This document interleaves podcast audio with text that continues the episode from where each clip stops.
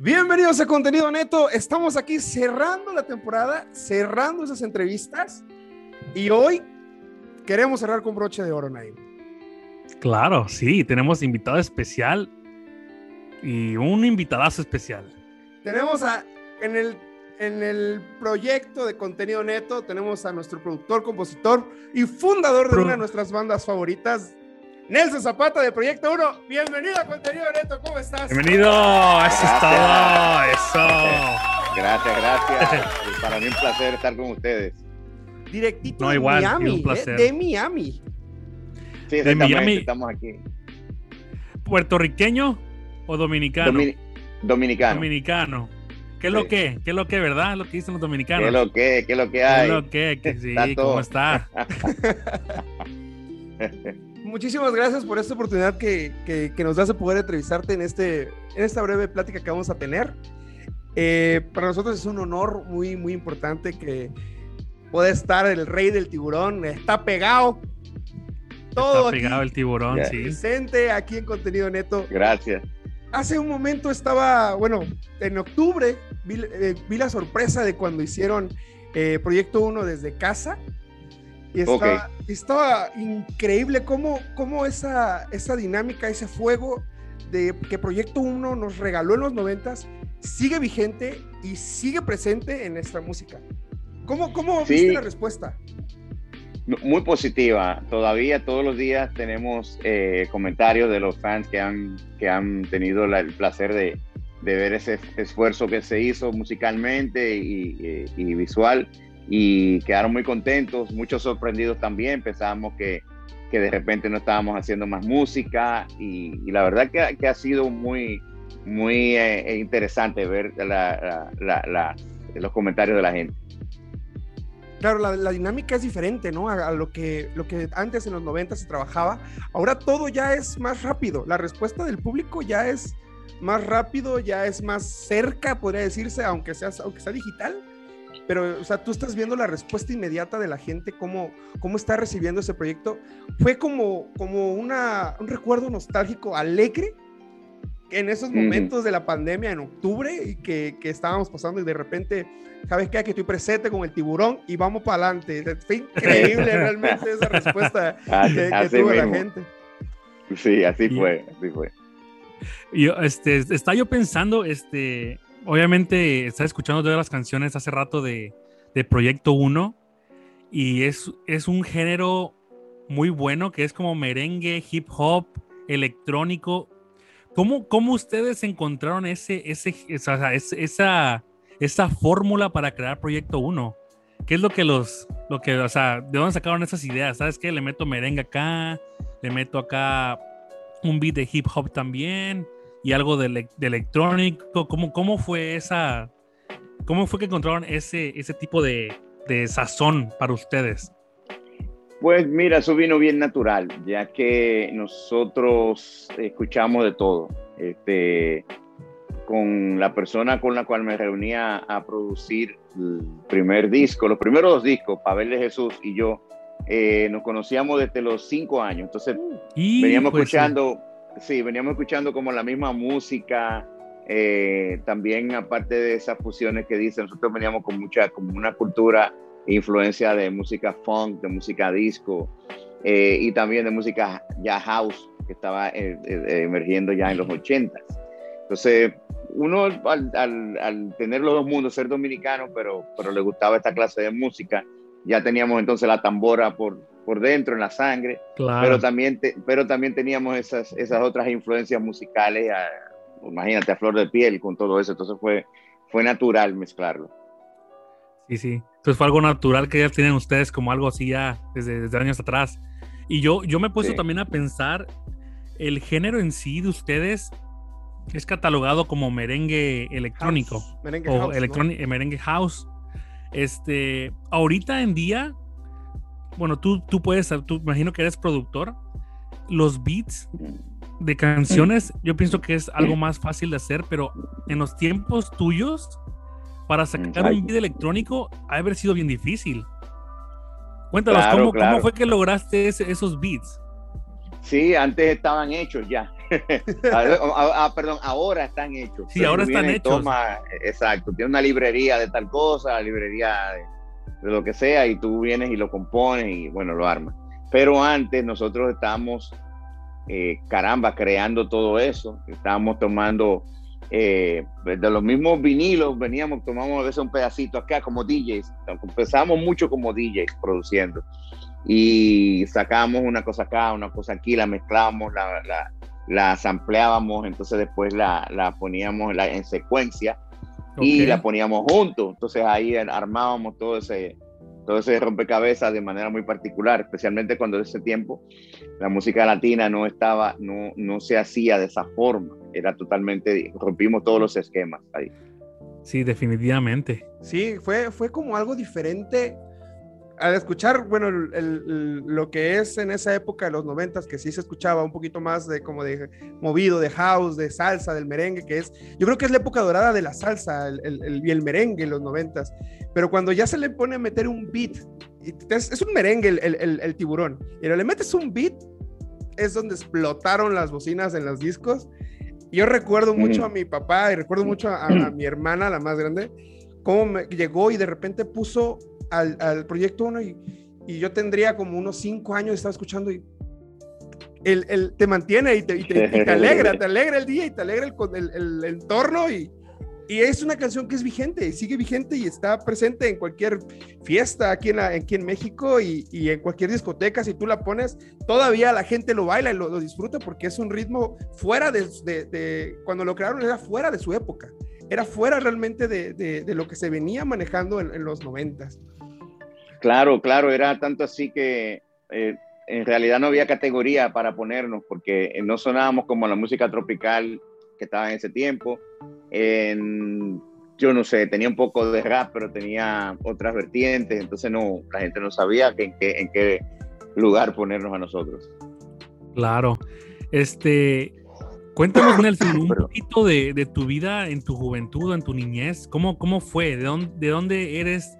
eres, sabemos, bueno, ahorita acabas de decir que, eres dominicano, pero realmente de qué, de, qué ciudad eres de, República Dominicana, ¿cómo fue tu infancia? Sí, nací en Santo Domingo, Santo Domingo, República Dominicana, exacto. Una niña tranquila, chévere, era, eh, imagina, totalmente diferente. Uno salía con los amiguitos a jugar, con los, amigos del barrio, eh, llegaba, imagínate, uno sin celular ni nada, Sí, esos tiempos de antes, sí. Tenían, tenían que confiar en que uno, mira, tienes que estar aquí a las 6 de la tarde. y, si, y, si, uno no estaba ahí a las 6 de la tarde, te daban una pela. Con una tunda. Nelson, ¿con, ¿con, qué les pegan allá los niños? Bueno, le pegaban antes. Porque las mamás mexicanas, ¿chancleta? Ok, sí, igual que en México. También en México también. Una sí, chancleta. Sí, y las mamás tienen una puntería tremenda. La, no, sí. por qué no hay más pitchers así en béisbol eh, eh, que mujeres, porque tienen una precisión ahí. Esas chancletas doblaban la esquina así, y todo y te pegaban ahí. Sí, sí. A mí me pegaban con ganchos de estos de ropa, los, los hangers. Con oh, los ganchos me pegaban, me pegaban con cinturón, con chancleta, con lo que tuviera mi mamá. A, mí con cinturón y, y, algo curioso, yo cuando pequeño me gustaban mucho los, los carritos, eso de carrera, y tenía unas pistas entonces las pistas tú las armabas, venían las pistas así, eh, y, para conectar entre una pista y la otra, eh, tenían como un ganchito y se, interlazaba como así. Entonces mi mamá tomaba un tramo de esa pista y me daba con eso. oh, de, dolido así de plástico. Ah, claro, dolía, claro. Entonces eras medio tremendo, Nelson. Bastante, Bastante demasiado. Tremendo. Claro, yo estoy vivo de casualidad. Sí, ya imagino. ¿Y, cómo fue que nació eso, eso de la música en ti? ¿Qué es lo que te, te llamó la atención o cómo, cómo entraste en, en, el, en lo de la música? Eh, wow, yo la verdad, este pequeño me encantaba escuchar de todo, ¿no? Mi papá siempre tenía música puesta, diferentes clases. Y yo era un colección y empecé a coleccionar porque yo veía que yo tenía vinilos y yo, wow, yo quiero también hacer mi propia colección. Empecé eh, y era así coleccionista de música, amante de la música. Yo, pues, yo hacía mis propios eh, top 10 así de, de, las canciones que más me gustaban. Decía número uno, número dos, oh. así. Y, y escribía los títulos de las canciones. Eh, eso era lo que a mí me gustaba de la música, pero para de cantar y, y, cosas así, nada. Sí, sí escribía, pero escribía muchas poesías, me encantaba escribir, pero no sabía escribir canciones. Sí, yo, yo me auto enseñé a escribir canciones, porque entonces yo después empecé a tomar las poesías que, que había escrito y trataba de buscarle melodía y, y así empecé. Oh, ok. Muy, muy sí. Yo también, bueno, yo también, siempre le que hemos tenido entrevistas con otros artistas y cantantes, y yo siempre les comento que yo también, a un punto en mi vida de mi juventud, este, también escribía yo canciones. Y, también, y también tenía yo un grupo de rock. Y realmente cuando uno le va metiendo ganas a, a, escribir canciones, a componer, es, yo siento que, que, que, eso es como un músculo. Mientras tú le sigas, mientras tú sigas ejercitando ese músculo, las canciones se dan, pero salen, salen rápido. Sí, exacto, exacto. Tú los alimentas bien y, y, van saliendo algo, algo bueno. Ahí está. Estaba investigando un, poquito leyendo que Proyecto 1 llegó a presentarse, desmiénteme si, si, si, es, si, es, es mentira.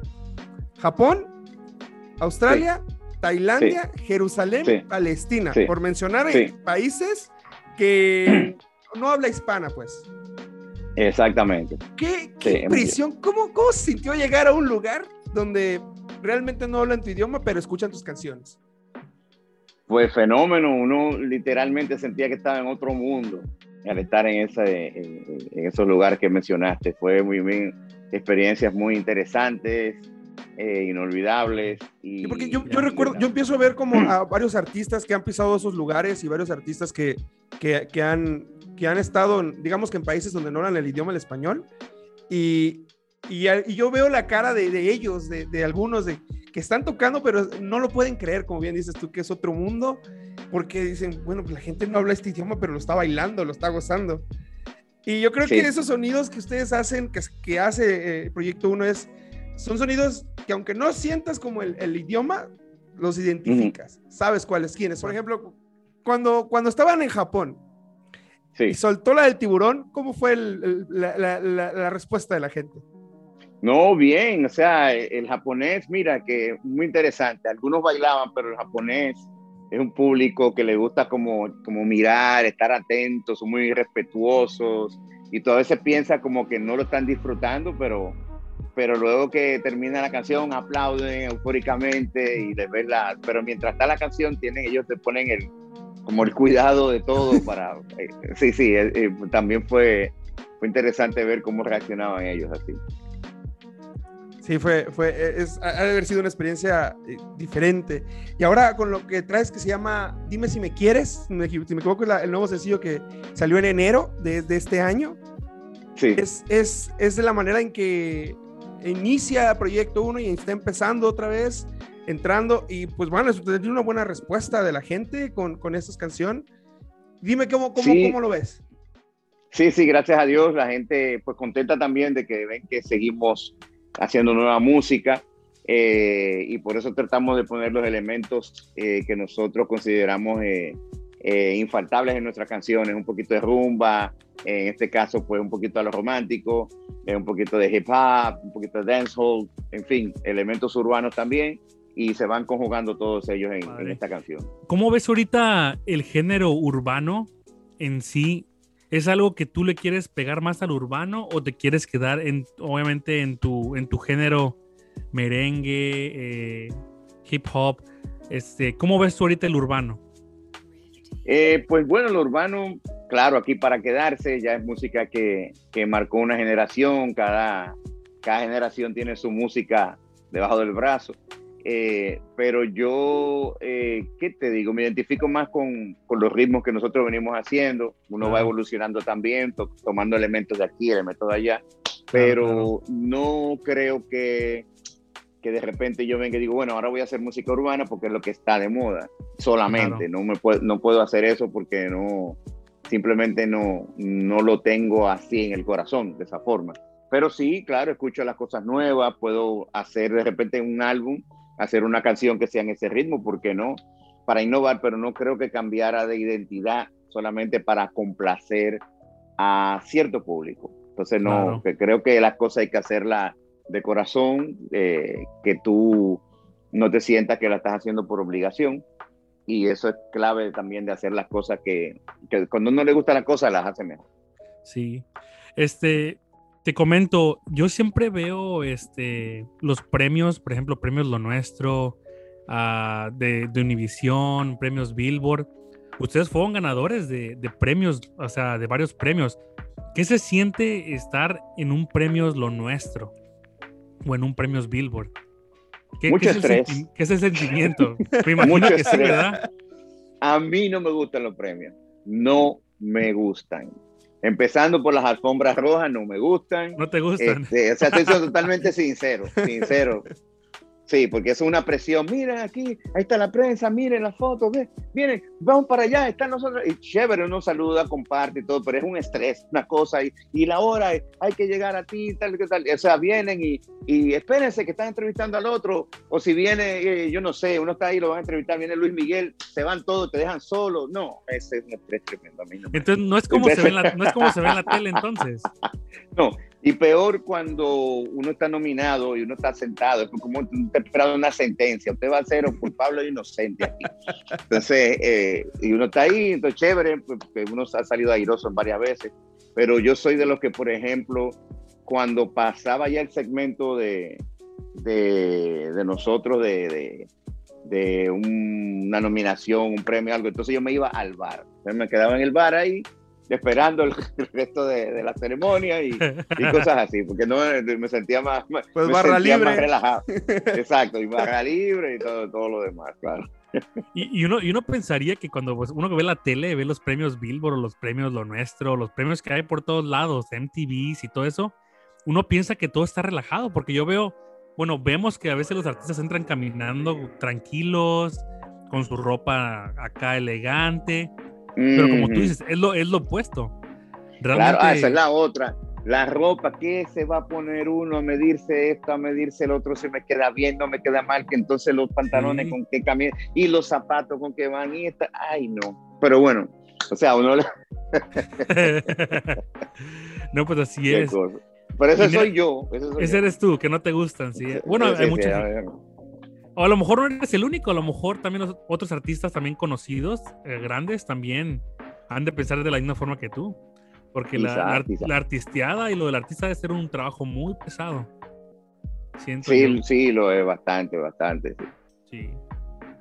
Es más como la imagen, ¿no? Que, que uno se pone a pensar de, de... Es que realmente hay un dicho mexicano que dice, nadie conoce el fondo de la olla, solo el que tiene la cuchara. O sea, realmente el que lo esté viviendo ahí va a saber, o el que lo haya vivido va a saber qué es estar en esos premios, qué es vivir el sí, estrés y todo el, eso. En República Dominicana dicen que el, el, corazón de la auyama solo lo sabe el cuchillo. Entonces, es así. Oye, Nelson, habl hablando de cuchillos, ¿qué te gusta comer a ti? ¿Qué comes en allá en República Dominicana? Bueno, yo mi arroz blanco con, con ustedes le dirán frijoles, nosotros habichuelas habichuelas. Eh, con un pollo guisado y, y, unos, y unos tostones fritos. Uh, qué rico, qué rico. Eso, sí, eso ahí ya. Y un concón, o sea, el concón es el pegado que se queda del El arroz, pegado, el pegado del arroz. Claro, con, no con, con, las habichuelitas ahí, tremendo. Y la salsita de, del pollo guisado, eso es un éxito. Rico, ya, sí, ya, ya se me hizo agua a la boca. Sí, qué rico.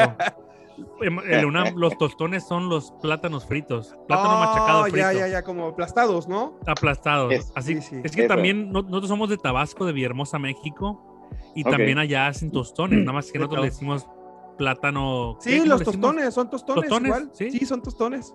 Es muy rico. Igual sí. comemos la yuca también frita, como los dominicanos también comen yuca frita, plátano. Yuca frita, claro, sí. Comen los, los, los, sí, sí, sí. No, pues qué rico es a ser comer en, en, República Dominicana. Y en México, sí, en México, bueno. ¿qué es tu favorito? Has, bueno, bueno, cuando has tocado la, la, oportunidad de venir a México, ¿qué es tu favorito de aquí de México?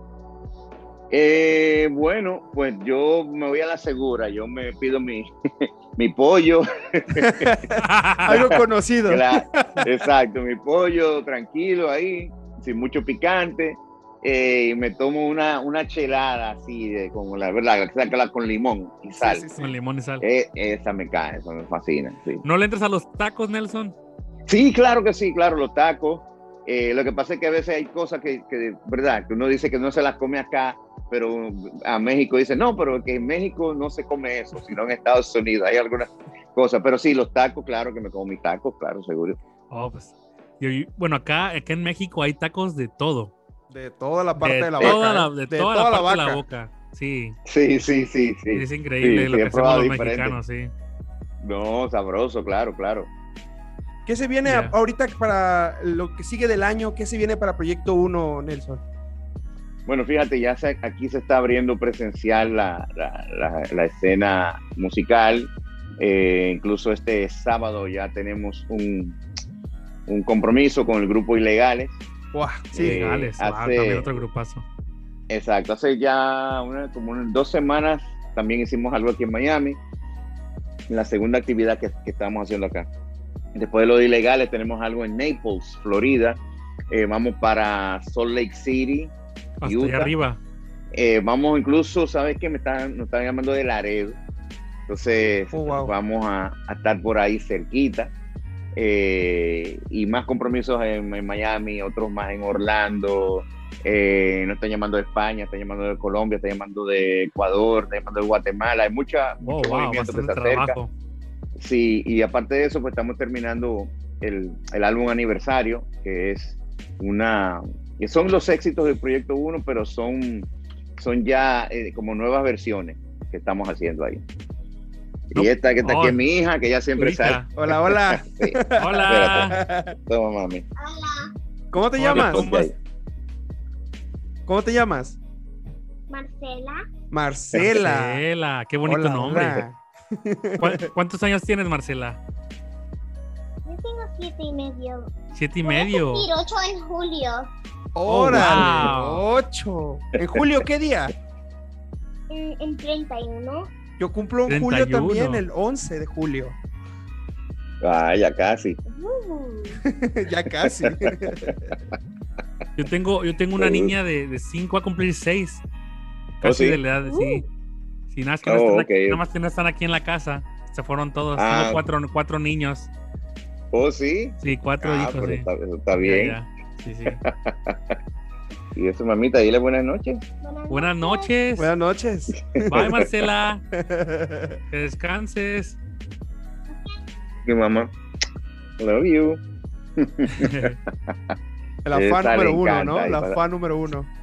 Sí, sí, ella le ¿Cuánto- fascina. ¿Cuántos hijos tienes, Nelson? Ella, ella solamente la. ¿Ella la- solamente ella- o qué? Exacto, sí. Uy, sí, sí. No, pues este, bueno. este, que te, te iba a preguntar algo, pero se me olvidó. Este, que te iba a preguntar. Se me fue la onda. Como, como entró tu hija, se me fue la onda. Eh, eh, Exacto, Este- estábamos hablando ya de la presentación, del álbum Ok. aniversario. Ándale, sí, sí, sí. Sí, sí. Entonces estamos terminando eso. eh, hemos tenido ah, ya par de años en la, elabora- en la elaboración de, de estos temas. Eh, vienen pues, muchos muchas canciones en su forma original, otros son vienen como mosaicos musicales y espero que sea del agrado de todos cuando, cuando, cuando esté afuera. También va, va a tener un par de temas inéditos también en la producción. Oh, wow. Oh, wow. No, pues qué padre. Este, la verdad le deseamos lo mejor a, a, este, a Nelson.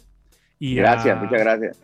Y a Proyecto 1, la verdad, yo te soy honesto. Yo cuando desde que estaba chica, así como la edad de tu, de tu hija, yo así bailaba tu Mm. canción. La, re- repetíamos, la repetíamos, la repetíamos. Y cada vez que salía en la radio o en fiestas, el tiburón, no, hombre. Era algo que Chévere, bailábamos, bueno. sí. Es una canción Qué clásica, la verdad es clásica para nosotros, en las, más que nada en las fiestas, reuniones. Nada más suena el tiburón y, No puede faltar. locos. No, puede faltar. Aquí en México esas, esa no puede faltar. Se ha quedado como un clásico, gracias a Dios. Sí, Sí, la verdad. Y creo que cuando la música, cuando la música es buena, nunca se olvida. Nunca se olvida. Sí. Siempre Sí, se no tiene fecha de no tiene fecha de vencimiento, solo lo puedo decir, claro, de varios temas que, que, también los considero así, que nunca se ponen viejos, tú los pones, siempre los disfrutas y una bendición que, que yo haya sido parte de, de, un tema que tenga ese significado para mucha gente. Claro. Claro que sí. Nelson, te agradecemos muchísimo la oportunidad que nos diste de poder estar aquí platicando. Eh, es para nosotros fue un, un, honor y un privilegio. nos gustaría sí. que nos pudieras al final, bueno, nos pudieras regalar un saludo para toda la banda de contenido neto que va a ver este video, que lo espera con ansias, que de hecho anunciamos con bombo y platillo esta oportunidad y lo, lo estamos... Eh, fue un honor realmente. ¿Nos puedes regalar ese saludo para toda la banda de contenido neto?